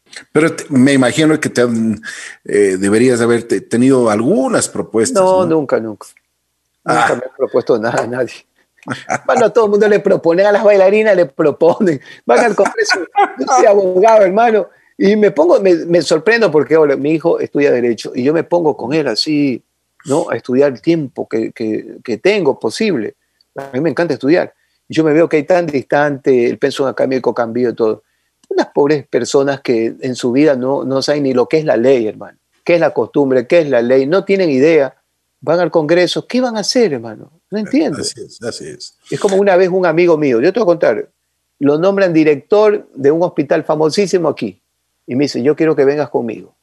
No, yo quiero, te voy a pagar 5 mil dólares. No, yo no tengo idea, yo nunca he entablillado la pata rota de un gato. ¿Cómo yo voy a estar contigo, hermano? Es lo mismo, pues. Una persona tiene que ir a legislar abogados, pues. Así es, No es. personas que no tengan idea, hermano. Así es. Roberto, muchísimas gracias. Realmente me ha, dado, me ha dado un gusto conversar contigo. Eres una persona auténtica, tienes un corazón grande ¿ah? y, y por Gracias, supuesto querido. Admiro muchísimo eh, tu conocimiento, tu cerebro. Eres una persona muy, pero muy inteligente. Y sabes que yo quisiera de que mm, existe en el Ecuador una cultura de, lectura, ¿no? Eso debemos, debemos, debemos apoyar, debemos eh, crear eh, entre nosotros. Si, si tienes alguna idea, pues este medio de comunicación, Roberto, está a tu disposición. Mire, mira, Ricky, vea, esto es, los grandes líderes de opinión tienen que sugerir a las personas, porque lo que se obliga la gente no lo hace, no lo hace. Eh, ¿Por qué el fútbol atra- atrapa tanto? Porque nadie lo obliga. Pero si el fútbol fuera obligatorio, la gente no lo viera. Y, y la literatura o la escritura o la interpretación de la cultura general debe llegar por, por los propios medios de, de quien se interese. Y lo- si tú ves a tu papá leyendo, el niño va a leer. Y tú vas a Exactamente. leer también. Así es. Pero si tú ves que tu papá no lee nunca, no vas a leer tampoco. Así es. Por ahí viene la mejor enseñanza, es por ahí. O sea, la enseñanza viene por, por los padres. Ve a tu papá leyendo y, y es terrible. Yo cuando era muchacho, eh, los viejos en mi casa tenían libros por todos lados. y leía. Nosotros no tuvimos televisor. Yo trabajo en televisión y mira lo que te voy a decir. No teníamos televisor en la casa. No teníamos televisor. Tú entrabas y lo que no olía a cebolla, no olía a ajo, no olía a cocina, olía imprenta. Habían libros por todos a libros. Sí, habían libros por todos lados. Una vez mi abuela me, que bajito te voy a decir, por ahí anda, me prohibió el Valle de las Muñecas y Jacqueline Susan.